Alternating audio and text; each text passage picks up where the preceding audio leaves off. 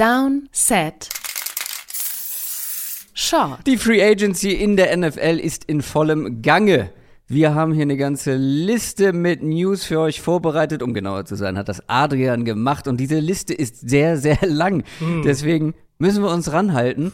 Und das Ding ist, wir starten mit einer News, die eigentlich gar keine klassische Free Agency News ist, keine Free Agency Verpflichtung, aber es ist definitiv ähm, die größte News gewesen. Und zwar ein Trade. Die Rams haben ihren Cornerback Jalen Ramsey, Star Cornerback Jalen Ramsey, Mm. nach Miami getradet. Ja, und zwar für überraschend wenig auf den ersten Blick. Ähm, Mhm. Ich glaube, das war auch so der Konsens, wenn man so das Social Media angeguckt hat, als der Trade passiert ist. Das war ja schon kurz bevor Free Agency so richtig losging. Also es war dann auch wirklich die allein dominierende News. Das heißt, jeder hat darüber geschrieben und so die erste Reaktion, die ich überall gesehen habe, war so, was? Ein Drittrunden-Pick und Hunter Long, der irgendwie so ein, also ich will ihm jetzt nicht zu nahe treten, aber so ein random Tight End bei den Dolphins ist. Ähm, Dritt- Drittrunden-Pick gewesen 2021. Mehr konnten sie nicht rausholen. Aber ich glaube, es ist ein super Beispiel dafür, wie Alter, aber vor allem finanzielle Aspekte solche Trades einfach prägen und der Preis dann ganz anders aus, äh, ausfallen kann, ähm, als man das gedacht hat. Und um das hier klar zu sagen, ich dachte auch, dass die Rams für Jalen Ramsey mehr bekommen. Wenigstens einen Zweitrunden-Pick, vielleicht sogar einen, Late First irgendwie, wenn es perfekt läuft. Aber wenn man sich dann halt anguckt, was vertraglich damit zusammenhängt, die Dolphins garantieren jetzt nach dem Trade auf seinen Vertrag fast 25 Millionen mehr als bisher. Die nächsten beiden Jahre sind jetzt im Kern äh, garantiert mit über 35 Millionen. Und das halt für einen bald 29-jährigen Corner. Und gerade bei Elite-Cornerbacks haben wir das gesehen, auch in den vergangenen Jahren immer wieder. Also denkt an Patrick Peterson, denkt an Stephon Gilmore auch. Der Drop-Off kann dann auch mal schneller kommen. Ähm, und das heißt dann nicht, sie sind dann irgendwie völlig unbrauchbar, aber sie sind halt dann nicht mehr dieser Nummer 1-Corner. Und dementsprechend ist der Value dann auch ganz anders. Und ich glaube, wenn man dann überlegt, das waren offensichtlich Ramseys Vertragsforderungen im Zuge von einem Trade. Also, dass er halt da mit, mit an Bord ist, musste diese Vertragsforderungen so erfüllt werden. Dann bekommt man halt ganz schnell statt irgendwie mehrere Teams, die vielleicht, ich sage jetzt mal, Top 40 Picks bieten, einen relativ kleinen Pool an Interessenten. Die, also aus Rams, Rams Beatwriter-Kreisen hieß es fünf Teams, waren insgesamt im, im Rennen. Und ähm, gut, es gibt auch die Berichte, dass die Rams nicht in der NFC traden wollten. Das hat dann den Value noch mal schwieriger gemacht. Aber eben mit dieser Vertragssache geht der Trade Value einfach runter. Das ist das, was hier passiert ist. Die Dolphins haben dann gesagt, okay, wir garantieren ihm diese nächsten beiden Jahre. Aber dann gibt es halt auch nur äh, einen Third Rounder dafür. Und ja, der Drop-Off kann dann schneller kommen, als man denkt, aber Stand jetzt, gemessen an der vergangenen Saison, ist Jalen Ramsey immer noch einer der besten Cornerbacks der Liga. Ja, ich hatte ihn in meinem All-Pro-Team letzte Saison. Also er hatte Ja. diesen Durchhänger letztes Jahr ähm, so ein bisschen, aber für mich ist er Also immer ich- noch ein, ja. ein, ein All-Pro-Level-Corner und vor allem muss man ja immer überlegen. Und das ist halt, das finde ich gerade auch bei dieser Flut an Moves, die dann kommen, ist es manchmal schwierig. Da bin ich dann, das, das mache ich dann immer gerne in unseren Division-Folgen, wenn wir dann Mhm. im Sommer in Ruhe drauf gucken. Aber man muss ja bei diesen ganzen Moves auch eigentlich immer überlegen, was war denn seine Rolle, was war denn seine Aufgabe? Und es, also jetzt gerade, weil ich jetzt gerade den Namen gesagt habe, und wir sprechen ja nachher auch kurz über ihn, Patrick Peterson in der Vikings-Defense hat eine sehr gute Saison gespielt. Viel einfachere Aufgabe als das, was, was Ramsey in der Rams-Defense machen muss. Ja. Also das ist eine ganz andere Geschichte. Und vor allem gab es den Durchhänger ja auch, weil die ganze Defense einen kollektiven Ja. Durchhänger hatte Ja, und das- das er ist auch manchmal durch insgesamt, er ist auch manchmal durch negative Plays aufgefallen, so wo er zu viel wollte. Okay, Mhm. aber mir sind fast in jedem Spiel ist mir ein Bombenplay von ihm aufgefallen Ja. und er ist immer noch richtig gut und die Dolphins ganz spannend haben letztes Jahr sich quasi ihren zweiten Nummer 1 Wide Receiver geholt, Hm. wenn man Jalen Waddle als solchen bezeichnen möchte, aber auf jeden Fall einen äh, formulieren wir es anders, einen Top 5 Spieler auf Wide Receiver geholt und jetzt holen sie sich noch einen Top 5 Spieler Mhm. auf Cornerback und haben jetzt auch quasi zwei Nummer 1 Cornerbacks mit Savian Howard Ja. ähm, auf der anderen Seite. Die Dolphins wollen es jetzt wissen, ne? Ja. Bradley Chubb nicht zu vergessen, den gerade sie sagen, auch getradet haben. in, ja. Und zwar wirklich, er hat wirklich über so, also man kann diese Etappen sehen. So letztes Jahr, das letzte vor einem Jahr, ziemlich genau vor einem Jahr, den Trade für Hill. Dann haben sie Armstead ja geholt für auch viel Geld in Mhm. Stimmt, der Free Agency. ja. Dann in Season war ja der Trade für Bradley Chubb. Das waren ja jetzt nicht Moves, die so innerhalb von ein paar Tagen passiert sind, sondern ja wirklich über mehrere Monate sozusagen. Und jetzt eben dieser, ähm, dieser Trade. Und Miami hatte eh schon mit die wenigsten Ressourcen in der NFL in dieser Offseason, was Picks und Cap Space zusammengenommen angeht. Und jetzt haben sie ein relativ klares Zwei-Jahres-Fenster, weil in zwei Jahren werden Hill, Armstead, Howard, Ramsey werden nicht mehr diese Top-Spieler auf ihren Positionen sein. Ähm, dann in zwei Jahren müssten sie dann auch Waddle und Tour so langsam bezahlen oder eben einen neuen Quarterback suchen, je nachdem. Das ist jetzt ihr Fenster. Und ich, also, Genau. ich kann nachvollziehen, warum sie diesen Weg jetzt weitergehen. So nach dem Motto, wir sind all in auf diesen Weg jetzt schon gegangen, mit dem Chubb-Trade jetzt auch noch on top. Aber äh, das ist sehr wenig Spielraum für Fehler jetzt für diese zwei Jahre, wenn du, wenn du einen Quarterback von Tours Qualität hast. Und das meine ich jetzt nicht, also, das meine ich so, wie ich sage, Tours Qualität eben, er ist halt der, ich weiß nicht, 12 bis 14 beste Quarterback in der NFL. Und an Ja. sich sagst du ja, wenn du so einen Quarterback hast, um den herum all in zu gehen, ist, ist halt super riskant. Es ist halt möglich, während der günstig ist. Aber es muss halt viel perfekt laufen und, und, und es muss sehr, sehr viel sozusagen ideal laufen, damit du damit dann Ja. Run hin, hinlegen kannst. Mit diesen, mit diesen Superstar-Moves, die sie jetzt gemacht haben, und das sind ja wirklich mehrere Superstar-Moves, geben sie sich halt die Chance, dass sie in dem Szenario, dass es wirklich gut läuft, einen Playoff-Run hinlegen können. Normalerweise wäre ich da auch komplett bei dir, wenn du sagst, okay, ähm, du hast einen durchschnittlichen oder ja, Mittelmaß-Quarterback ähm, und das soll jetzt gar nicht, ist jetzt gar nicht so negativ gemeint, wie es klingt. Das Ding ist halt aber, der ist immer noch auf dem Rookie-Vertrag und da Genau. finde ich es wiederum nicht Genau. so schlecht, weil überleg mal, vor einem Jahr hättest du es wahrscheinlich auch bei den Eagles oder haben wir es ähm, wurde es bei den Eagles vielleicht auch so ein bisschen kritisiert, Mhm. mit, mit einem Jalen Hurts so aggressiv zu sein. Und es hat sich äh, mehr oder weniger Ja. gelohnt. Ich muss Ja. an der Stelle noch mal sagen, ich habe vor einer Zeit lang die Eagles in einer Folge komplett zum äh, Super Bowl-Sieger gemacht. Dabei wollte ich eigentlich immer Super Bowl-Teilnehmer sagen, aber irgendwie hat sich das im Kopf so fest, festgesetzt. Die Eagles haben nicht den Super Bowl gewonnen, den letzten, aber es hat sich trotzdem gelohnt und du schaffst es auch mit einem Jimmy Garoppolo und mit einem Mhm. Jared Goff Genau. in den Super Bowl. Genau. Und dann Das ist- brauchst das du im ja letzten die- Spiel so ein bisschen Glück.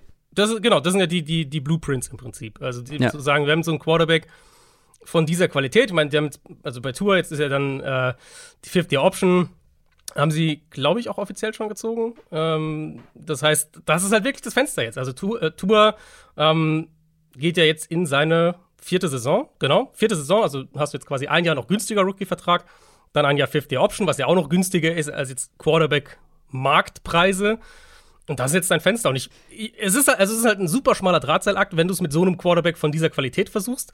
Aber bin ich voll bei dir. Man, Aber er man kann günstig. nachvollziehen, warum sie es machen. Die 49ers haben es mit äh, einem Garoppolo auf einem teureren, deutlich teureren Vertrag versucht. So. Äh, ja, gut, ja, teu- teurer als jetzt dieses Jahr auf jeden Fall. Wahrscheinlich ungefähr in der Range, die dann Tour Ja, als sie ihn, 50 also als sie. Jimmy Garoppolo geholt haben, war er zu Beginn ordentlich teuer. Genau, ne? ja, ja, genau, genau, genau.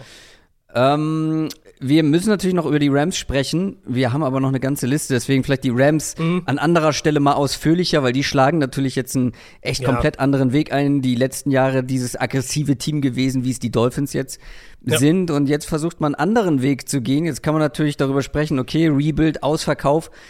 Ich glaube, man denkt sich dabei was. Ich, ich habe so viel Vertrauen aufgebaut in dieses Front Office der Rams, dass ich sehr gespannt bin darauf, was jetzt passiert als nächstes, weil ich glaube nicht, dass man, das ist ein kompletter, ähm, so ein komplettes, kompletter Reset werden wird.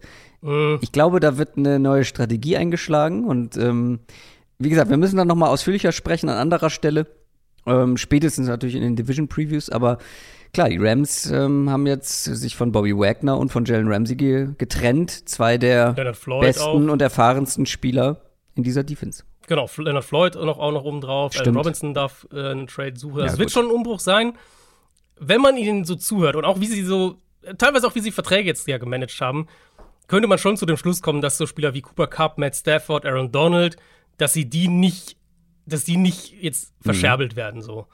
Deswegen glaube ich auch, dass nicht, dass es jetzt der totale Ausverkauf wird, aber natürlich sind sie irgendwo jetzt in, einem, in einer Phase angekommen, wo sie halt in einen, in einen Rebuild gehen, wie, wie extrem der wird. Das muss man dann halt schauen, aber sie, sie müssen halt jetzt ein bisschen anders denken und ich glaube, äh, diese Erkenntnis ist halt jetzt gereift, was natürlich auch ein spannender Sprung ist, wenn man überlegt, dass sie vor, ja, vor, weiß ich gar nicht, vier Monaten noch gerne zwei Erstrunden-Picks für, ähm, für, äh, ich den? Namen. Nein, nein, für so. den Pass-Rusher der Panthers, Brian Burns, Achso. bezahlen wollten. Also vor, so. vor, vier Monaten ungefähr waren sie noch, äh, wir sind weiter all in. Und jetzt sind sie so Richtung Rebuild unterwegs. Ich glaube, die Rams werden nächstes Jahr ein kompetitives Team auf dem, auf dem Feld haben. Ich glaube, sie werden das drittbeste Team ihrer Division haben, ehrlich gesagt.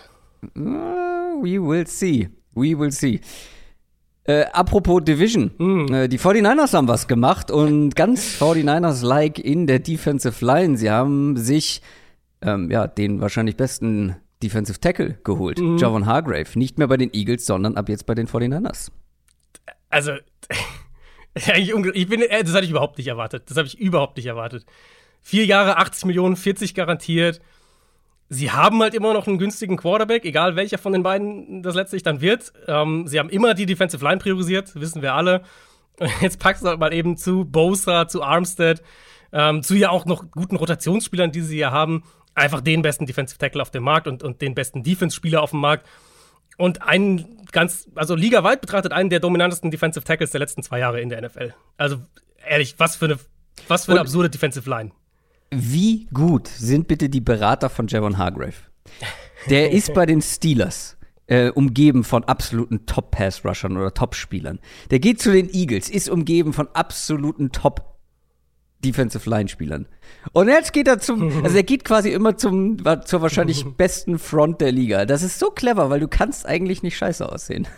Und er ist natürlich auch ein richtig guter Spieler. Und er Ja, hat, dazu ja auch noch, klar. Das, hat- das also- schmälert es nicht, aber genau, ja, und er hat das vertraglich auch super gemanagt, dass er halt jetzt diesen Dreijahresvertrag nur hatte bei den Eagles. Das heißt, er kann halt jetzt nochmal richtig cashen. Das wird jetzt sein letzter großer Vertrag sein, aber also ich schaue jetzt auf dieses Team und sag mir halt wirklich ehrlicherweise so ein bisschen egal, wie diese Quarterback-Sache ausgeht, weil wir wissen, wir wissen, dass die Niners mit, mit Shanahan, mit den Waffen, mit dem Scheme, dass sie einen super hohen Floor haben.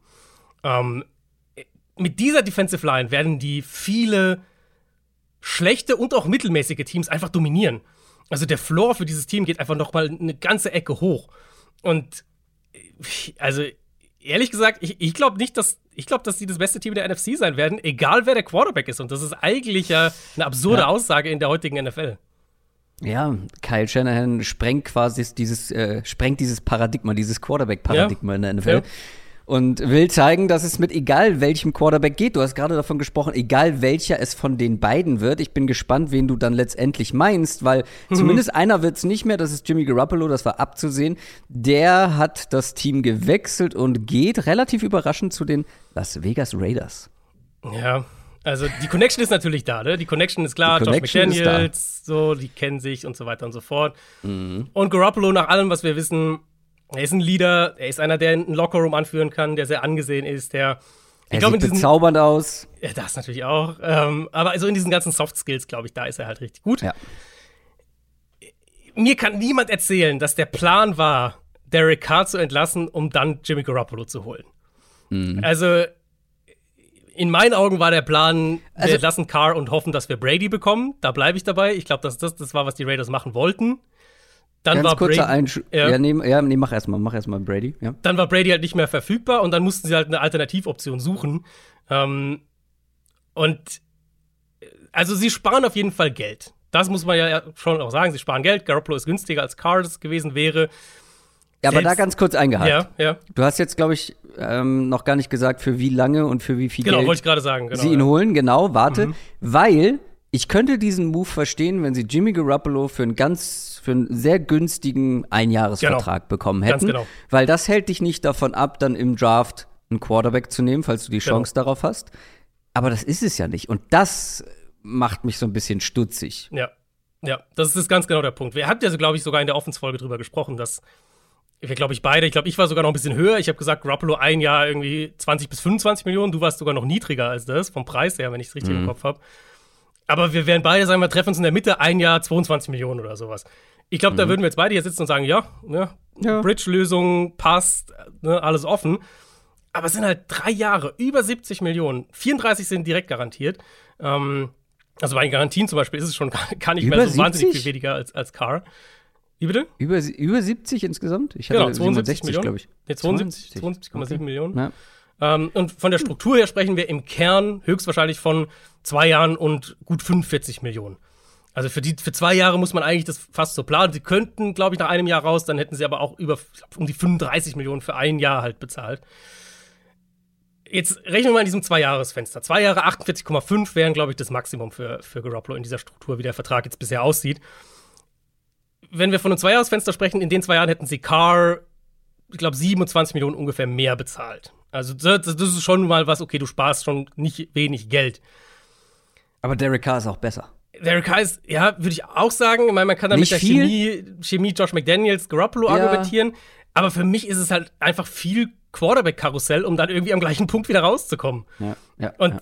die, die, also wirklich die Kernfrage für mich ist, ob sie halt jetzt trotzdem im Draft in der Top 10 äh, einen Quarterback nehmen oder ob sie halt diese Garantien diese, und diese Vertragsstruktur jetzt mehr oder weniger zwei Jahre gebunden, ob sie das rausnimmt aus diesem Rennen. Weil e- erstmal ist es für mich ein Wir treten auf der Stelle Move auf der Quarterback-Position. Okay, der ist mehr, hat mehr Vertrauen im Headcoach, vielleicht ist das ein Punkt, vielleicht wollte sie in eine Richtung gehen, vielleicht hat es zwischen Carr und McDaniels auch auf einer persönlichen Ebene nicht funktioniert, das weiß man natürlich nicht.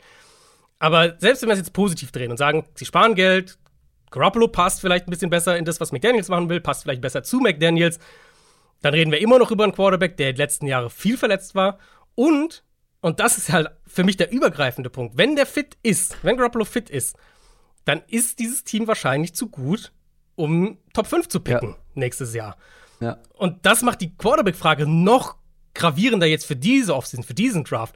Weil das ist für mich jetzt die Weichenstellung für die Raiders. Ob sie jetzt Garoppolo als mindestens ein Zwei-Jahres-Fix sehen und sagen, ey, wir glauben, wir können um Garoppolo was aufbauen. Verglichen mit dem Quarterback-Markt ist er nicht teuer. Es ist so ein, ein wirklich ein Mittelklasse-Quarterback-Deal, da können wir was aufbauen. Oder ob sie halt sagen, wir draften trotzdem ein. Weil das ist und bleibt für mich das beste Szenario für die Raiders, einen Quarterback in der Top 10 zu draften. Will Levis wird ja viel mit denen in Verbindung gebracht und Will Levis wäre für mich aus diesen Top 4 derjenige, der am ehesten lange auch sitzen muss und den dann halt ein Jahr hinter Garoppolo sitzen zu lassen und dann aber die, die Weichenstellung für die Zukunft zu haben, weil die Gefahr jetzt für die Raiders ist halt für mich, die größte Gefahr für mich ist jetzt, dass die in diesem Quarterback-Mittelmaß jetzt versinken. Aber Jimmy Garoppolo in Black and Silver kann ich mir optisch sehr, sehr gut vorstellen. Lass uns mit einem Division-Konkurrenten weitermachen. Die Denver Broncos, die machen etwas, was die Seattle Seahawks lange nicht gemacht haben. Sie versuchen, die Protection für Russell Wilson zu verbessern. Und das haben sie gleich doppelt gemacht. Sie holen sich nicht nur Offensive Tackle Mike McGlinchey von den 49ers, sondern auch ähm, Offensive Guard Ben Powers. Mhm. Ja, McClinchy war ja so ein spannendes, ich glaube, das war so ein Wettbieten. Ähm, da, also ich dachte und ganz viele dachten, dass der nach Chicago geht. Das waren dann auch die ersten Berichte, als dann Verhandlungsfenster offen war. So war ja, Chicago, McClinchy, da läuft gut, die Gespräche sind weit fortgeschritten. Und dann auf einmal war es doch Denver. Und äh, der Deal sind fünf Jahre 87,5 Millionen Dollar, 50 garantiert. Ich versuche es mal so immer so ein bisschen grob einzuordnen. Damit ist er so in der Top 5 äh, Range für Offensive Linemen. Unter der absoluten Spitze, aber so in der Kategorie mit Brian O'Neill ungefähr bei den Vikings, der einen ähnlichen Deal unterschrieben. Was ja eigentlich angemessen ist, oder? Was okay ist, genau. Ich meine, ganz offensichtlich haben sie die O-Line als eine Schwachstelle ausgemacht. Sie haben ja, verlieren da auch ein, zwei Leute, sie haben auch sich von ein, zwei Leuten getrennt. Und Sean Payton hat ja immer die O-Line priorisiert. Also wenn wir an die Saints-Zeit denken, Ja. die, die Saints hatten immer eigentlich eine gute O-Line und haben da auch viele Ressourcen reingesteckt. Ich finde es dann halt spannend zu gucken, okay, was, aber was für, was für eine Art Spieler holen sie denn? Und dass sie McGlinchey und Ben Powers holen, verrät mir ehrlich gesagt, dass sie den Ball pounden wollen, ganz genau. Und ich, auch da muss man ja sagen, Sean Payton ist, ist ein Headcoach, immer auch ein offensiver Coach gewesen, der dem Run-Game durchaus eine, eine Bedeutung gegeben hat. Und ich glaube, in die Richtung wird es gehen, weil wenn Ben Powers vier Jahre 52 Millionen, fast 30 garantiert, für einen, ich würde jetzt mal sagen, Mid-Level Guard, einen soliden Guard, das ist schon nicht wenig Geld. Also den wollten sie unbedingt haben. Und wie gesagt, bei McClinchy, für mich klingt das alles so danach, als hätten sie die Bears äh, letztlich ausgestochen auf, aus, auf finanzieller Ebene. Sie verlieren Dalton Reisner, ähm, Ben Powers sozusagen der Ersatzmann dann dafür, McClinchy natürlich der Starting Right Tackle dann. Ich glaube, dass es in die Richtung gehen wird. Wir, wir werden run-heavy sein, wir werden den Ball viel laufen und äh, ist natürlich eine, ja, eine, eine herrliche Storyline, so ein bisschen, dass, dass Russell Wilson von ähm, ich will nicht unbedingt in so einem Run-First-Scheme sein, vielleicht jetzt unter Sean Payton wieder in eins kommt. Und auf der anderen Seite des Balls hat man auch quasi einen äh, kleinen Wechsel vorgenommen. Äh, man verliert Draymond Jones auf Defensive Tackle und holt stattdessen Zach Allen. Genau, bei Allen war ich ja eben ein bisschen höher als der Konsens. Ich glaube, dass der auf dem Weg ist, eine richtig gute Nummer zwei für eine Defensive Line zu werden. Und bei den Broncos ergibt es natürlich doppelt Sinn mit, mit Jones, ähm, aber auch mit Vance Joseph, der, der langjährige Cardinals Defensive Coordinator ist ja bei den Broncos jetzt. Das heißt, du hast da einen, einen Coordinator, der genau den Spieler kennt, der weiß, was er kann, was er nicht kann. Ähm, ist jetzt nicht der exakt gleiche Spieler wie Jones, aber natürlich ähnliche Position. Und deswegen hatte ich Allen höher. In meinen Augen ist Allen der komplettere Spieler von den beiden. Und der Deal ist ja auch recht nah dran an dem, was äh, Draymond Jones, sprechen wir gleich noch drüber, von den Seahawks bekommt. Allen kriegt drei Jahre 45,75 Millionen, davon sind 32 garantiert. Also im Kern 15 pro Jahr und das finde ich für Allen absolut in Ordnung. Und Russell Wilson bekommt auch noch Konkurrenz auf seiner Position. Oder anders formuliert, Jared Stidham hält sich weiterhin als Backup in der Liga ab mhm. sofort bei den Broncos. Ja, ganz netter Deal, gell? Zwei Jahre, 10 Millionen, äh, fünf mhm. garantiert. Hat ja so ein, so ein, bisschen was gezeigt mit den Raiders als Backup. Ähm, Stimmt, ja. Ist schon, also ich würde sagen, das ist schon ein Vertrag, der, den du einem Spieler gibst, den du, den du gerne als Backup auch haben willst, weil er ja vielleicht mal irgendwann spielen muss. Mhm. Dann gehen wir zu den bereits angesprochenen Bears, weil die haben auch ordentlich, wie es zu erwarten waren, äh, wie es zu erwarten war, reingebuttert, weil sie haben auch ziemlich viel Cap Space zur Verfügung und diese, ja, diese Mengen an Cap Space haben sie direkt mal investiert in, weil es sind die Bears. Die Bears mhm. brauchen Off-Ball-Linebacker und davon haben sie sich direkt zwei geholt. Aber immerhin einen richtig guten, in meinen Augen, äh, und dazu noch sehr jungen. Tremaine, Ed Tremaine Edmonds von den Bills ist bei den Bears angekommen und dazu noch TJ Edwards. Ja, also die, der Edwards-Deal kam ja zuerst. Ähm, ja, den fand ich auch direkt gut. Wollte gerade sagen, der Edwards-Deal fand ich richtig gut. Wir können ja den kurz zuerst abhaken. Drei Jahre ja. sind knapp 20 Millionen, 12 garantiert. Also äh, wirtschaftlich auch, finde ich, ein super Preis-Leistungs-Verhältnis. Hatten ja, glaube ich, äh, weiß gar nicht mehr genau, was wir gesagt haben, aber ich glaube, wir hatten beide so den bei so 10, 10 11 pro Jahr geschätzt. Ähm, und jetzt sind es gerade mal 6,5. Also, das fand ich einen wirklich guten Deal und war so, ja, super. Die Bears, klar, die brauchen Linebacker. Ähm, Matt Eberfluss wissen wir, die brauchen, brauchen da ähm, Leute, die auch im Raum arbeiten können. Jetzt haben sie Jack Sanborn und, und der so ein bisschen in Entdeckung letztes Jahr war, plus dann Edwards als einen echten Nummer 1 Linebacker passt und du hast echt nicht viele Ressourcen reingesteckt. Und dann drei Stunden später oder so, ähm, vier Jahre, 72 Millionen, 50 garantiert für Tremaine Edmonds. Damit sind wir bei 18 pro Jahr. Das ist nicht ganz Marktspitze. Ist knapp unter Roquan Smith, den die Bears ja weggetradet hatten. Äh, aber es ist halt eben hinter diesen Top, äh, Top 3. Smith, Shaquille Leonard, Fred Warner. Sind die Top 3 Linebacker-Verträge. Was Vierjahresverträge angeht, weil die haben alle fünf, was Vierjahresverträge angeht, ist es der teuerste Off-Ball-Linebacker-Deal. Und ich bin einfach skeptisch. Das war ja meine Sorge so ein bisschen bei ihm, dass du halt ihm so viel Geld bezahlen musst. Ich bin einfach skeptisch, dass er jetzt einer dieser absoluten mhm. Elite-Linebacker ist, nachdem er ein gutes Jahr hatte. Aber so bezahlen die Bears ihn jetzt eben. Und dann ist halt für mich auch so die Roster-Building, der Roster-Building-Gedanke, dass du mit, mit zwei Off-Ball-Linebackern da anfängst in der Free Agency. Ähm, ich meine, du hast Matt ja. Eberfluss, der war Linebackers-Coach, ne, der hat eine Linebackers-Coach-Vergangenheit. Das ist, wenn man an seine Coles-Defense denkt, sehr gute Linebacker gehabt. Man sieht schon, wo die Ideen herkommen. Aber das wäre jetzt nicht das gewesen, was ich priorisiert hätte anstelle der Bears. Ich sehe es nicht ganz so kritisch, weil A, ähm, finde ich das ein gutes Linebacker-Duo jetzt. Ein sehr gutes Linebacker-Duo. Das, ja, das ja. Und relativ jung noch, das muss man sagen, beide. Relativ jung. Ich bin eh bei Truman Edmonds ja etwas optimistischer gewesen mhm. als du. Plus, die Bears haben immer noch einen Haufen voll Geld. Oder? Ja, ja. Also, ja, also das ist ja, das, die können ja gerade machen, was sie wollen. Und ja, natürlich wirkt das jetzt mit den, weil das die ersten beiden Moves sind, äh, kriegt man ein ungutes Gefühl. Ich glaube, große Teile der Fanbase werden es begrüßen, weil wie gesagt, es sind die Bears, eine gewisse Off-Ball-Linebacker-Tradition mhm. dort vorhanden. Mhm. Ja. Und ich glaube, wenn man nach der Free Agency da drauf guckt, da werden noch ein paar dazukommen.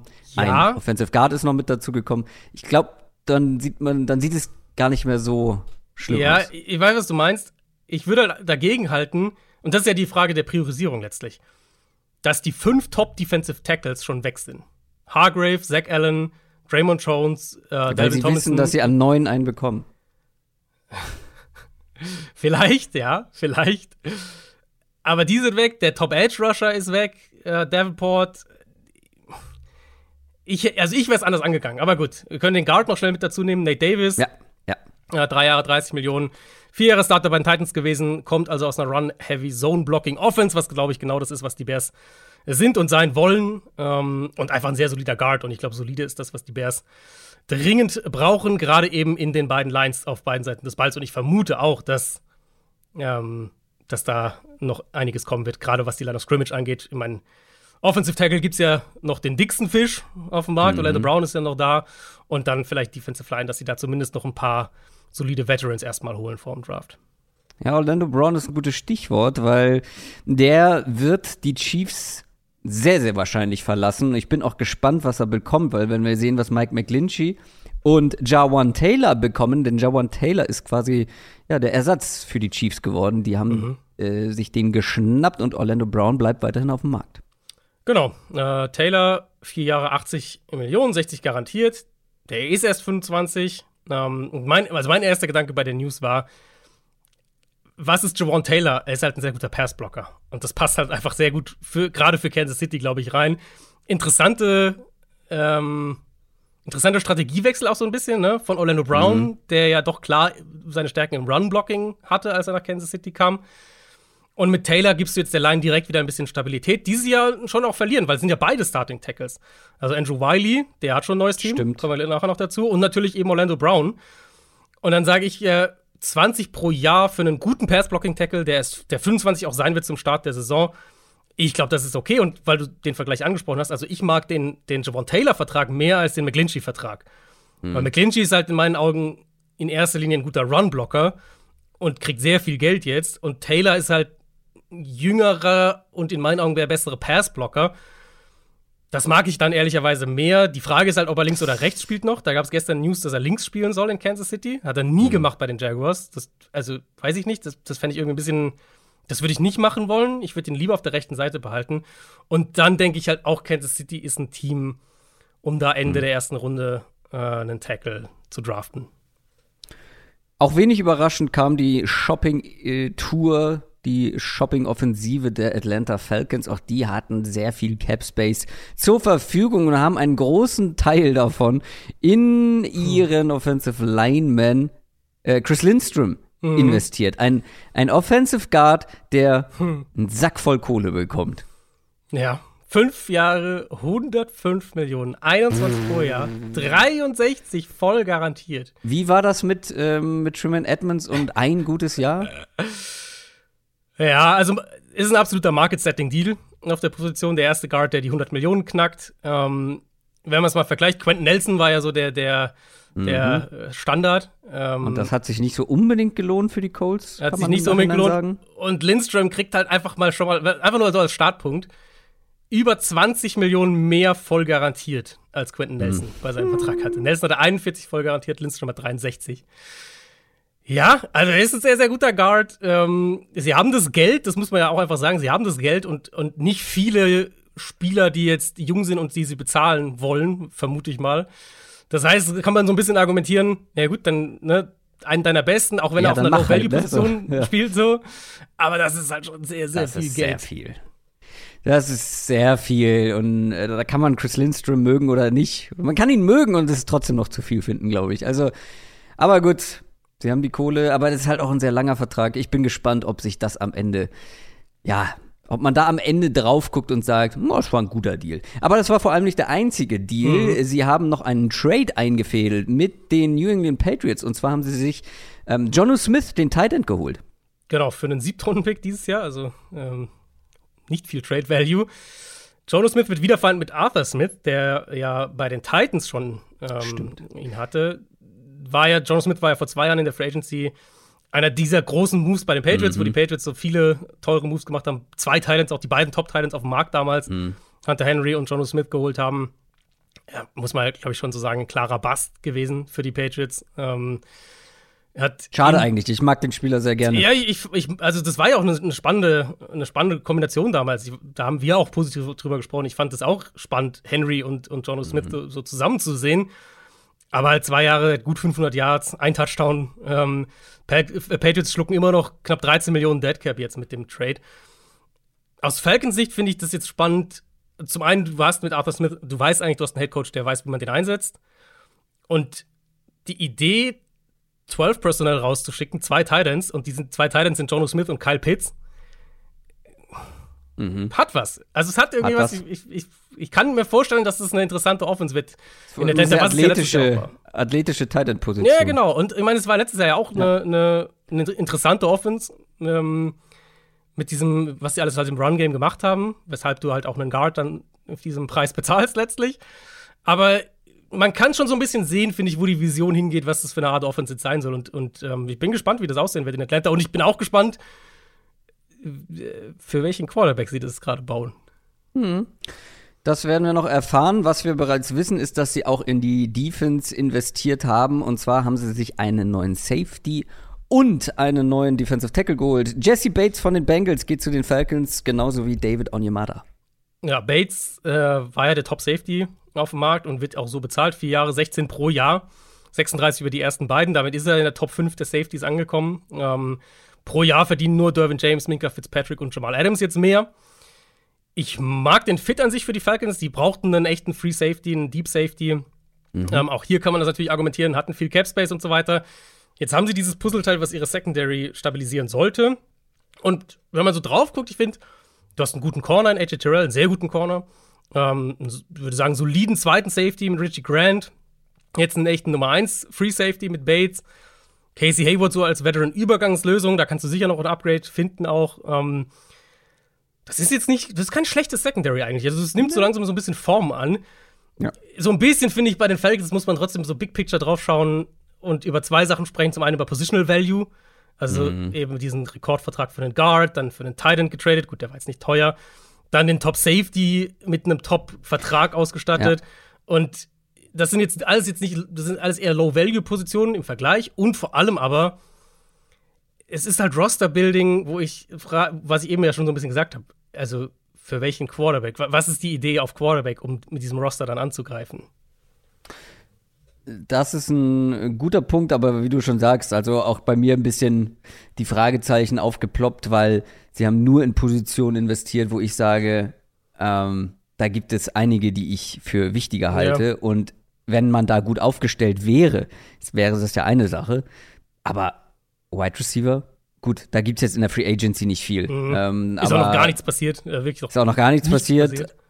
Ähm, Robert Woods, glaube ich, ne? Ist der einzige so, Stimmt, der, Robert Woods, ja. Ähm, ja. der irgendwie verpflichtet wurde. Ähm, ja, also äh, Caleb McGarry ist, glaube ich, noch nicht verpflichtet ich sagen, Caleb McGarry wäre so, da könnte man halt argumentieren, dass man vielleicht eher da genau. noch Geld reingesteckt hätte. Also der Right Tackle der Falcons, der ja jetzt noch ja. auf dem Markt ist. Ja, ähm, schauen wir mal, was die Falcons so vorhaben, aber sie legen sich auf jeden Fall eine sehr gute, wenn auch teure Grundlage. Ja. Äh, die Seahawks haben investiert in ihre Defensive Line und wir haben ihn schon angesprochen, Draymond Jones wurde bei den Broncos ersetzt und findet seine neue Heimat in Seattle. Ich hatte ja so ein paar äh, Free Agency Predictions abgegeben und, und Free Agency Predictions sind ja immer eine Mischung aus zwei Sachen. Zum einen, was passt schematisch, was passt in puncto Need und Scheme, aber auch so der Gefühl, also der Versuch, so ein Gefühl dafür zu bekommen, welche Teams könnten aggressiv sein und auf welchen mhm. Positionen. Und ich hatte die Seahawks mit dem Splash äh, prognostiziert für Hargrave. Mhm. Das hat nicht ganz geklappt, aber ich würde sagen, die Richtung war nicht schlecht. Weil er war, also Draymond Jones war für viele so der Nummer zwei Defensive Tackle ja auf dem Markt. Ähm, und wird auch so bezahlt. Drei Jahre 51,5 Millionen, 35 davon über die ersten beiden Jahre. Das ist die Range, die man erwarten konnte. Aber es geht für mich halt schon in die Seahawks, wollen jetzt versuchen, all in zu gehen mit diesem Fenster aktuell. Und das war halt mein Gedankengang, warum ich gesagt habe, ich könnte mir vorstellen, dass die einen Splash machen in dieser Free Agency. Es ist halt auch ein Wegbereiter, um an 5 im Draft einen Edge Rusher vielleicht zu nehmen. Und man, viele hatten die Seahawks an fünf mit, mit äh, Jalen Carter in den letzten Mock Drafts. Wer weiß, was mit dem noch passiert. Jetzt haben sie, finde ich, die Flexibilität, um zu sagen, wir nehmen an fünf einen Edge Rusher. Vielleicht ist Will Anderson sogar noch da, vielleicht dann der zweite Edge Rusher.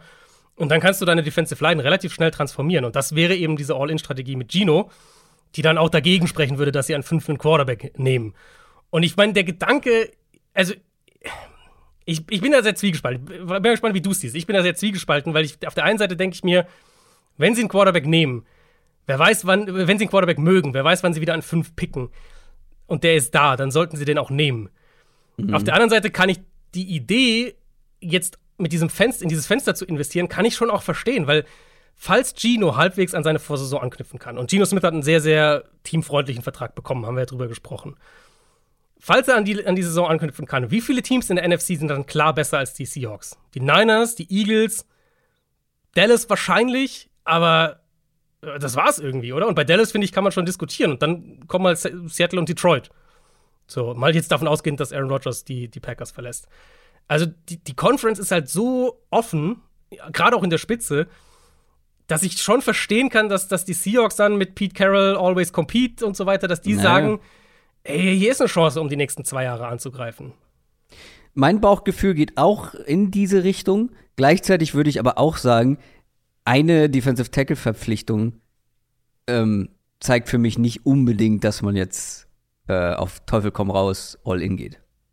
Weil sonst haben sie nicht viel gemacht. Nicht, genau, klar, nicht zwangsläufig, aber wenn halt ein Team also einen dieser Top Free Agents an der Spitze des Markts ja. holt und, und, bezahlt, ist Also ich würde da noch die, die nächsten Seahawks, Moves die ja abwarten. also die Seahawks sind ja kein Team, was normalerweise viel extern verpflichtet in der Free Agency. Also nicht teuer jedenfalls. Das ist für mich dann so ein bisschen ein Zeichen, dass es in die Richtung gehen könnte. Es ist ein kleines Zeichen, würde ich auch sagen. Und mein Bauchgefühl geht auch, wie gesagt, in die Richtung, dass man da eher mit Geno Smith, ähm, dass man Geno Smith auf einem ja, verhältnismäßig günstigen Vertrag hat und das jetzt so sieht, okay, dafür können wir uns andere Spieler leisten, teure Spieler leisten. Aber ich bin gespannt, was sie dann noch machen.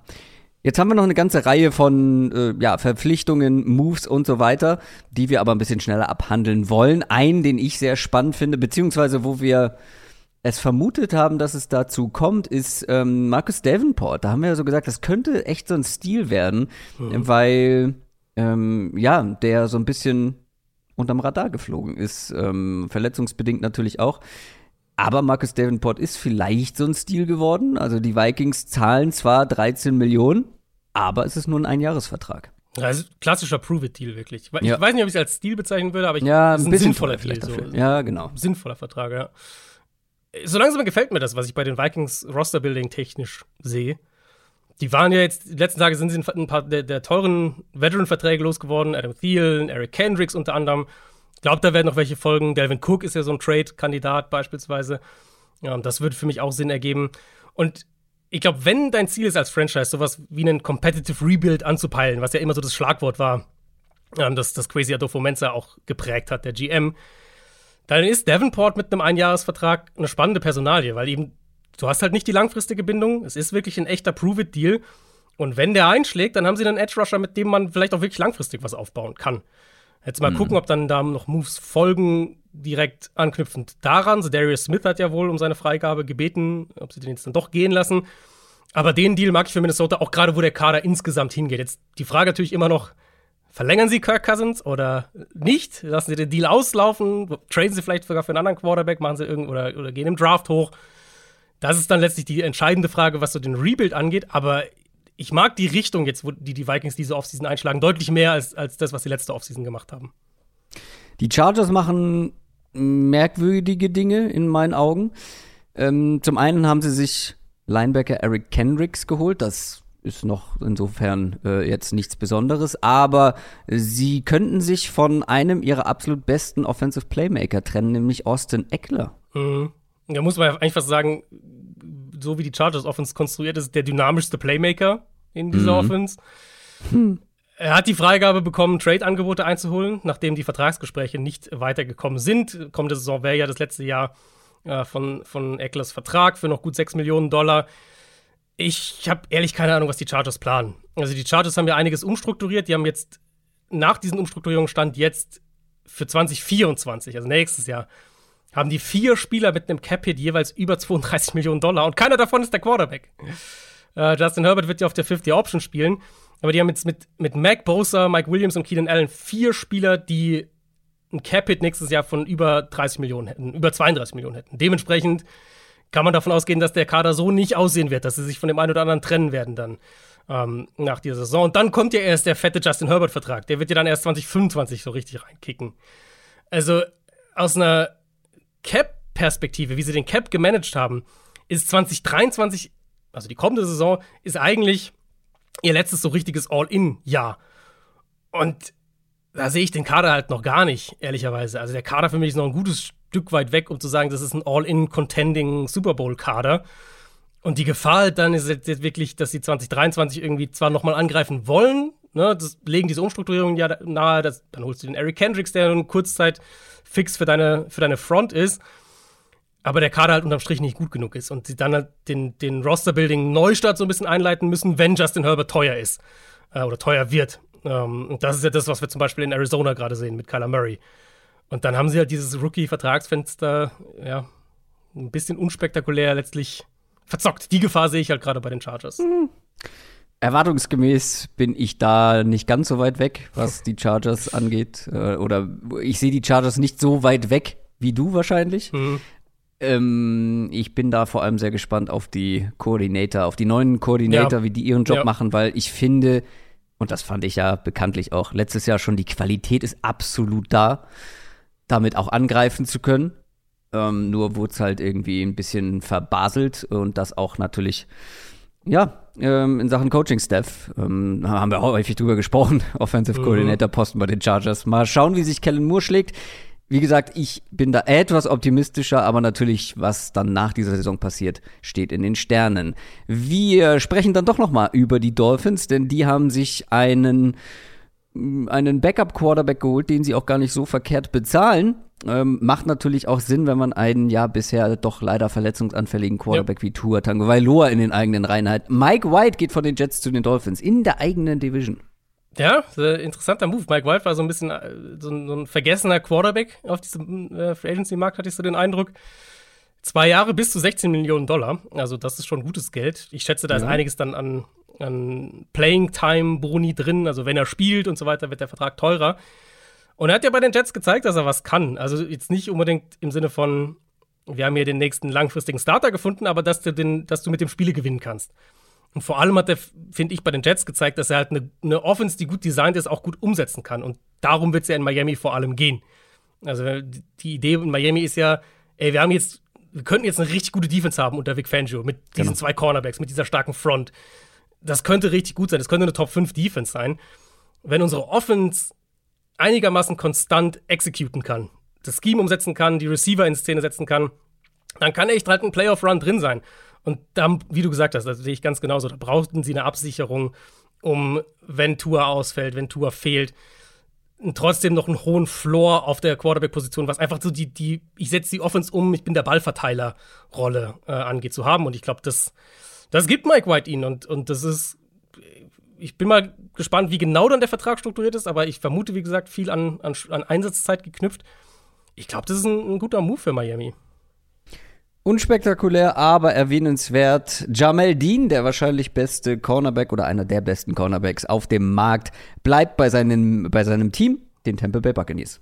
Ja, ist deutlich unter dem Level geblieben, was ich gedacht hatte, finanziell gesprochen. Mhm. Vier Jahre 52, äh, 26 Millionen garantiert vielleicht erklärt es dann auch, warum er bei den Bucks geblieben ist. Vielleicht war der Markt einfach nicht so da, wie er sich das erhofft hat. Aus Bucks Sicht halt, ich meine, wir haben ja über sie gesprochen, auch im Mailback. Ja, wie sinnvoll ist jetzt dieser Move, einen Corner dann nochmal vier Jahre zu binden? Ein guter Corner, ne? Nicht, nicht falsch verstehen.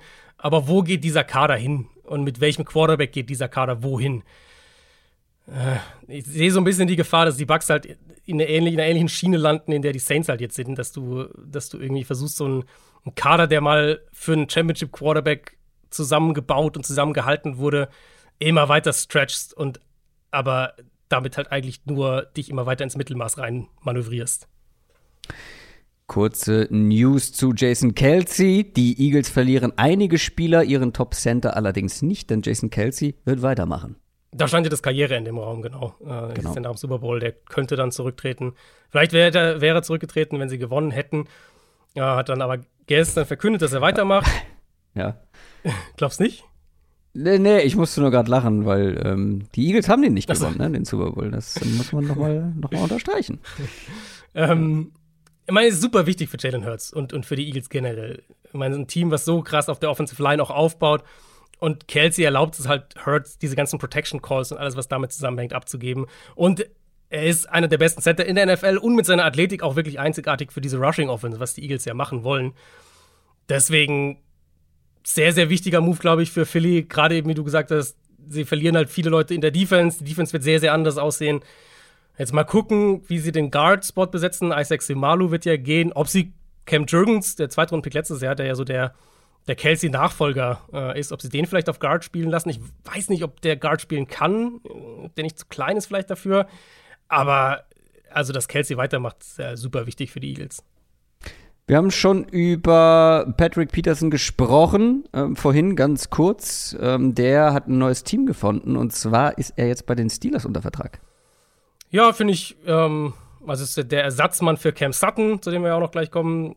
Die Steelers haben Cam Sutton verloren, der zu den Lions geht. Mhm. Patrick Peterson eben ersetzt ihn so ein bisschen. Zwei Jahre, 14 Millionen, nur knapp sechs garantiert. Das ist, glaube ich, in Ordnung.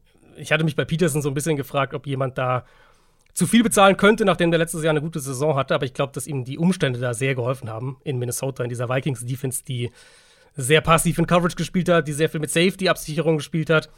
In Pittsburgh wird er wahrscheinlich wieder ein bisschen mehr auf sich gestellt sein und ich kann mir nicht ganz vorstellen, dass er dann nochmal an dieses Level anknüpft, was er dann letztes Jahr teilweise in Minnesota hatte. Cam Sutton hast du angesprochen.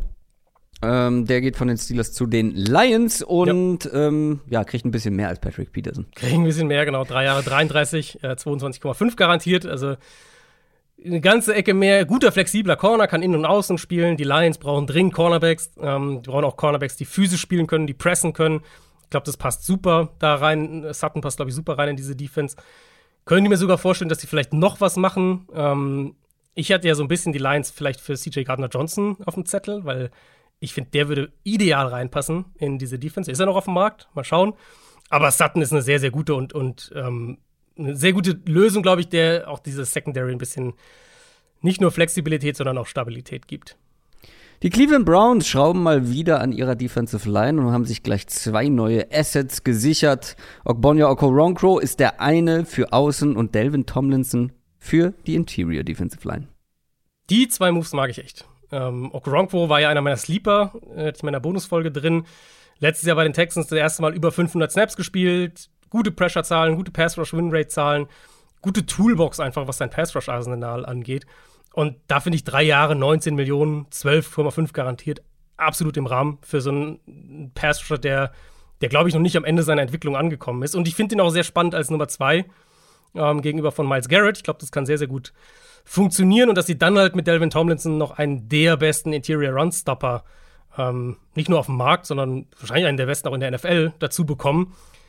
Das mag ich sehr für die Browns, weil die mussten an dieser Front was machen. Die Front war, abgesehen von Garrett, war diese Front ein Riesenproblem letztes Jahr. Und jetzt haben sie halt mal, jetzt haben sie einen echten, einen echten Spieler auf Defensive Tackle, nicht das, was sie letztes Jahr hatten. Und ich glaube, sie haben eine Nummer zwei ähm, als Partner für Garrett für den Edge Rush, die, wo, wo noch echt Entwicklungspotenzial da ist.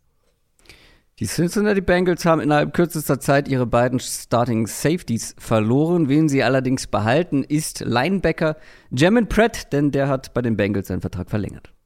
Ja, mein junger Spieler, guter All-Around-Linebacker, preislich echt im Rahmen, eine ähnliche Range wie TJ Edwards mit drei Jahren 21 Millionen. Ich glaube, das sind halt die guten Linebacker-Deals. Das sind die, die Linebacker-Deals, die ich auch machen würde und ähm, ergibt halt wahnsinnig viel Sinn für die Bengals, dass, dass, die, dass die vor allem Jesse Bates nicht halten können, ähm, können slash wollen zu dem Preis, das war, glaube ich, absehbar. Und dass du Pratt dann für einen echt fairen Deal, würde ich es jetzt mal nennen, äh, hältst, ist, glaube ich, ein, ein, klarer Win für Cincinnati. Wir bleiben bei Inside-Linebackern. Die Giants bezahlen aber ein gutes Stück mehr für Bobby Okereke. Mhm, ja, mein Linebacker war ein Riesenthema bei den Giants. Letztes Jahr ein Riesenproblem gewesen. Bobby Okereke ist finde ich ganz gut in dieser Linebacker-Mittelklasse, so mit einem modernen Profil, eben ganz gute Reichweite, gut in Coverage, bewegt sich gut und so. Vier Jahre 40 Millionen, 22 garantiert. Also, das ist mir ein bisschen viel, gerade auch im Kontext mhm. jetzt des Linebacker-Markts. Wir haben jetzt über Jermaine Pratt gesprochen, wir haben über TJ Edwards gesprochen. Ja, das ist mir dann schon ein bisschen viel im Verhältnis gesehen, aber ich könnte mir halt vorstellen, dass die Giants an irgendeinem Punkt, vielleicht waren sie bei einem oder zwei der anderen Kandidaten auch mit dabei, im Rennen. Aber ich könnte mir halt vorstellen, dass sie irgendwann gesagt haben: so, jetzt packen wir hier zwei Millionen drauf noch, weil mit so einer, mit so einem katastrophalen Linebacker-Core wie letztes Jahr gehen wir nicht nochmal in die Saison. Ich würde mal die Off-Ball-Linebacker rund machen und dann doch noch mal wieder zu den Dolphins zurückkommen, denn die haben sich Ex-Titans mhm. Linebacker David Long geholt für überschaubares Geld. Ja, ja, genau, er passt dann auch da rein in dieses. Der Linebacker-Markt war super aktiv. Wir hatten, äh, wir hatten ja, ich weiß gar nicht, sechs Linebacker, fünf, sechs, Eins, zwei, drei, vier, fünf. Ich zähle hier sechs, also, sechs Off-Ball-Linebacker in, meinem, äh, in, meiner Liste. Ja, ich habe hier eine, eine, andere Liste, wo noch ein paar mehr mit aufgeführt sind. Ähm, und ich sag mal so, fast alle von denen haben schon neue Teams gefunden. Da mhm. sind dann auch Namen wie Quincy Williams zum Beispiel mit dabei, äh, Alex Anzalone. Ähm, ja. also, die haben ja beide verlängert, aber ja. Die haben beide verlängert, gut, ja. okay, ja, aber ähm, es wurden sehr viele Off-Ball-Linebacker ja. ähm, verpflichtet bzw. verlängert, ja. Und ich finde halt, die allermeisten zu sehr, also für weniger als ich gedacht habe, sagen wir es mal so. Ähm, Dass Edmonds teuer wird, das wussten wir.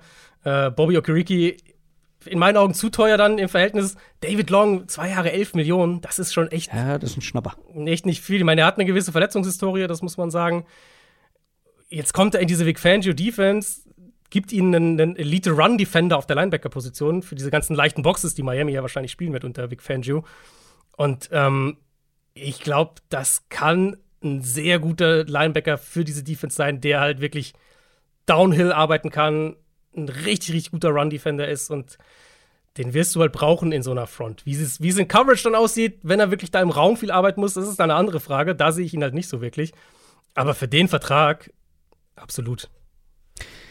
Du hast ja vorhin bei den San Francisco 49ers gesagt, ähm, mal sehen, welcher der beiden Quarterbacks dann startet. Ja. Wen meinst du denn damit? Wir haben Brock Purdy natürlich, wir haben Stand jetzt Trey Lance, aber wir haben jetzt auch noch einen dritten mit dabei. Sam Darnold mhm. geht zu den 49ers. Was hat das zu bedeuten? Also, es gibt leider noch keine Zahlen. Zumindest habe ich noch keine gesehen. Das macht die Einordnung so ein bisschen schwieriger, weil Sam Darnold könnte natürlich auch einen wir holen den mal, damit wir im Training Camp und sowas einen Quarterback haben und mal gucken, was wir rausholen können, so eine Verpflichtung sein. Weil wissen wir ja, Brock Purdy wurde operiert gerade, äh, Trey Lance ist noch nicht fit, dass du einfach halt ein bisschen eine Auswahl auch, auch äh, hast für, für deine Saisonvorbereitung. Könnte dann auch einfach letztlich die Nummer drei als Absicherung sein für ein Team, das ja durchaus schlechte Erfahrungen gemacht hat mit Quarterback-Verletzungen die letzten Jahre. Also so kann man es auf jeden Fall sehen. Spannend könnte es natürlich sein, wenn wir jetzt drüber rätseln, okay, welcher Quarterback wird denn am Ende spielen? Ist, setzen Sie, wollen Sie vielleicht doch auf Purdy setzen, aber sind noch nicht ganz sicher nach der OP, wie schnell der fit ist? Könnte es vielleicht so sein, dass Sam Darnold ihnen am Ende den Freiraum gibt, um den Trey Lance zu traden? Dass sie eine Absicherung hätten. Das ist jetzt nur ein Gedankenspiel, das ist sicher nicht die naheliegendste Version. Aber es ist eine interessante Verpflichtung. Erstmal einfach Tiefe, erstmal Nummer drei, erstmal Saisonvorbereitung, Absicherung haben. Mal gucken, wie die Niners ihren Quarterback-Room weiter managen. Andrew Dillard, Ex-Eagles Offensive Lineman, geht zu den Titans. Das ist irgendwie eine komische Kombination. Ja, ich hab's auch, ich hab genau, ich wollte, dachte, was füge ich da hinzu? Ich fühle nichts. Ich fühle wirklich nichts bei ja, ich find, ja, ich, ich meine, die Titans mussten was machen. Die haben Taylor ja, Warren entlassen und so ja. und, und äh, mussten was machen. Aber Dillard wäre jetzt wirklich einer der letzten Tackles in, diesem, in dieser Free Agency-Gruppe gewesen, den ich mit den Titans in Verbindung gebracht hätte. Weil einfach, also Dillard kam ja schon so als das ist ein Passblocker, so kam er ja schon in die NFL. Und ich würde sagen, dieses Bild hat sich eher noch verstärkt während seiner NFL-Karriere. Mhm. Ähm, hat sich bei den Eagles ja nie wirklich durchsetzen können, immer nur Rotation. Und verstärkt hat sich da wenig, muss man dazu sagen. Ja, das ist richtig, ja. Aber so rein vom Spielertyp her passt er irgendwie nicht in dieses physische Run-Blocking. Profil, das die Titans die letzten Jahre in der Offensive Line hatten. Ja. Ähm, und dafür ist es halt echt jetzt kein Schnäppchen. Also ja. gerade für einen Spieler, der jetzt nicht viel gezeigt hat bisher, Drei Jahre 29 Millionen. Ähm, das ist schon viel Geld für Andre Dillard. Deswegen, klar, wenn er einschlägt, dann hast du ein, ein, verhältnismäßig zum Markt gesprochen, hast du einen super günstigen Starting Left Tackle. Und dann könnte das ein richtig guter Move gewesen sein. Aber also irgendwie, das, also das passt für mich in meinem Kopf gar nicht zusammen. Und die letzten beiden. Andrew Wiley Du hatten, wir hatten ihn vorhin schon mal kurz erwähnt, mhm. dass die Chiefs auf ähm, Offensive Tackle noch mehr machen müssten. Der verlässt nämlich die Chiefs und landet bei den Washington Commanders. Genau, äh, Starting Right Tackle ja gewesen für Kansas City. Ich glaube, fast 60, 60 Starts für die Chiefs und sowas. Also wirklich konstanter Faktor gewesen. Ich habe mal nachgeschaut, in fünf Jahren nie unter 700 Snaps in einer Saison gespielt. Mhm. Ist für mich so der Inbegriff eines soliden Offensive Linemans. Und einem, solchen, so einem Spieler zahle ich gerne drei Jahre 24 Millionen. Weil das sind halt die Spieler, die mehrere Positionen spielen können, die dir eine Baseline geben, die halt solide sind. Und gerade Offensive Line eben Weak Link Positionsgruppe, das finde ich dann 8 Millionen pro Jahr voll in Ordnung. Wiley hat ja auch schon Guard gespielt, der hat 2020 auf Guard gestartet, 2019 auch primär Guard gespielt. Ähm, Washington hat ja an sich einige Optionen auf Tackle, deswegen könnte ich mir vorstellen, dass sie eher mit ihm auf Guard planen. Und natürlich, Connection ist da. Eric Bienemy ist der Offensive Coordinator, der neue äh, in Washington, und der kennt Andrew Wiley natürlich sehr gut. Die Panthers hatten schon ihren flashy Move mit dem Trade an Nummer 1 im Draft und äh, dementsprechend unflashy sind die beiden Free Agency Verpflichtungen jetzt gewesen. Ja. Ty Shuttle, Interior Defensive Lineman und Von Bell, Ex-Safety der Bengals, beide jetzt in Carolina. Ty Shuttle, den Deal habe ich, also das habe ich nicht erwartet. Das sind ja drei Jahre über 19 Millionen, 13 garantiert für einen Rotationsspieler, der nie über 560 Snaps in einer Saison gespielt hat, bei den Saints, der ein Run-Stuffer ist in erster Linie, als Pass wahrscheinlich mhm. eigentlich keine Rolle gespielt hat. Wird 28 auch während der kommenden Saison. Also den Deal finde ich relativ teuer. Das wirkt so ein bisschen auf mich so, wir wollen, wir brauchen unbedingt einen, einen Interior Run-Stuffer. Da zahlen wir halt lieber ein paar Millionen mehr. So wirkt es so ein bisschen auf mich. Bell ist halt so ein, ein solider zweiter Safety, drei Jahre 22,5 der halt Jeremy Chin entlasten wird. Also so eine solide zweite Option. Ja, ja damit Aber machst du Sind es nicht falsch. vom Spielertyp, sind die nicht relativ ähnlich? Ich, ich würde fast sagen, Jeremy Chin ist so ein bisschen ein einzigartiger Safety in der NFL, okay. zumindest so wie sie Panthers ihn bisher eingesetzt haben. Ich glaube, da geht es halt vielleicht auch wirklich darum, dass er nicht mehr jede Rolle spielen muss. Okay, vielleicht ja. ist das wirklich so ein bisschen der Gedankengang ja. dahinter. Äh, und Panthers haben ja auch ihren Center gehalten, Bradley Boseman. Das heißt, mhm. diese Offensive Line bleibt auch intakt. Und ich glaube, das, das, das ist für mich so ein gutes Argument eben für, wer auch immer der Rookie Quarterback sein wird. Der sollte eine ganz gute Line eigentlich vor sich haben. Das war die erste Rutsche der Free Agency, die wir hier abgehandelt haben, zusammengefasst haben für euch. Das wird aber nicht alles gewesen sein. Das wird heute ab heute Mittag deutscher Zeit schon wieder weitergehen. Wir warten natürlich auf so einiges noch. Wir haben mhm. einige ähm, Wide Receiver noch auf dem Markt, um genau zu sein, fast alle. Noch gar nichts. Wir haben ja, Robert Woods hast du ja angesprochen. Ähm, genau. Aber sonst, äh, Titans ist quasi noch nichts passiert. Titans, Dalton Schulz noch mit da, unter ja. anderem Offensive Tackle, noch ein, zwei interessante ja, Namen. Running Backs auch noch nichts eigentlich. Absolut. Matt Breeder, aber sonst noch nichts. Ähm, und dann warten wir natürlich alle gespannt darauf, was macht Herr Rogers? Was mhm. macht Aaron Rogers? Wann geht er zu den Jets? Geht er überhaupt zu den Jets? Und wann wird es passieren. Ja. Vielleicht hören wir uns äh, dementsprechend schon etwas früher als Donnerstag. Ansonsten gibt es Donnerstag im Laufe des Tages wohlgemerkt, weil wir wollen den Mittwoch natürlich Mittwochnacht noch mitnehmen, was da noch so an Verpflichtungen und News reinkommt. Also im Laufe des Donnerstags gibt es spätestens eine neue Folge, dann mit den aktuellsten News aus der Free Agency, aber dann natürlich auch mit unseren Gewinnern und Verlierern der Free Agency Phase. Ja? Alles, richtig. alles, alles richtig? Alles richtig, Gut. alles perfekt. Ja, genau. Wir machen das ja immer so, dass wir dann am Donnerstag erste Gewinner und Verlierer machen. Die sind natürlich immer mit ein bisschen Vorsicht noch zu genießen, weil logischerweise wird auch am Donnerstag noch sehr viel auf dem Markt sein. Ähm, aber als einfach mal so ein erstes Zwischenfazit. So, glaube ich, kann man es ganz gut sagen. Und der, der, es ist ja, der Markt ist ja schon gut angelaufen. Gerade defensiv sind ja echt schon auch viele der Top-Spieler weg. Ähm, ist so ein bisschen die Frage. Also ich glaube, Rogers ist schon so ein Dominostein, der dann auch noch mal einiges ins Rollen bringen könnte. Aber irgendwann muss halt so der erste Receiver-Deal passieren und ich glaube, dann wird da auch, könnte das auch so, so ein bisschen mehr Bewegung reinbringen. Jacoby Myers überbezahlter Vertrag incoming. Watch it auftauchen. also, das war Downset Short, hätte ich beinahe gesagt. Das ist natürlich Quatsch. Quatsch. Downset Long, viel mehr. Aber mhm. das war's vor allem für heute. Erstmal. Mal sehen, wann wir uns wieder hören. Macht's gut. Ciao. Ciao, ciao.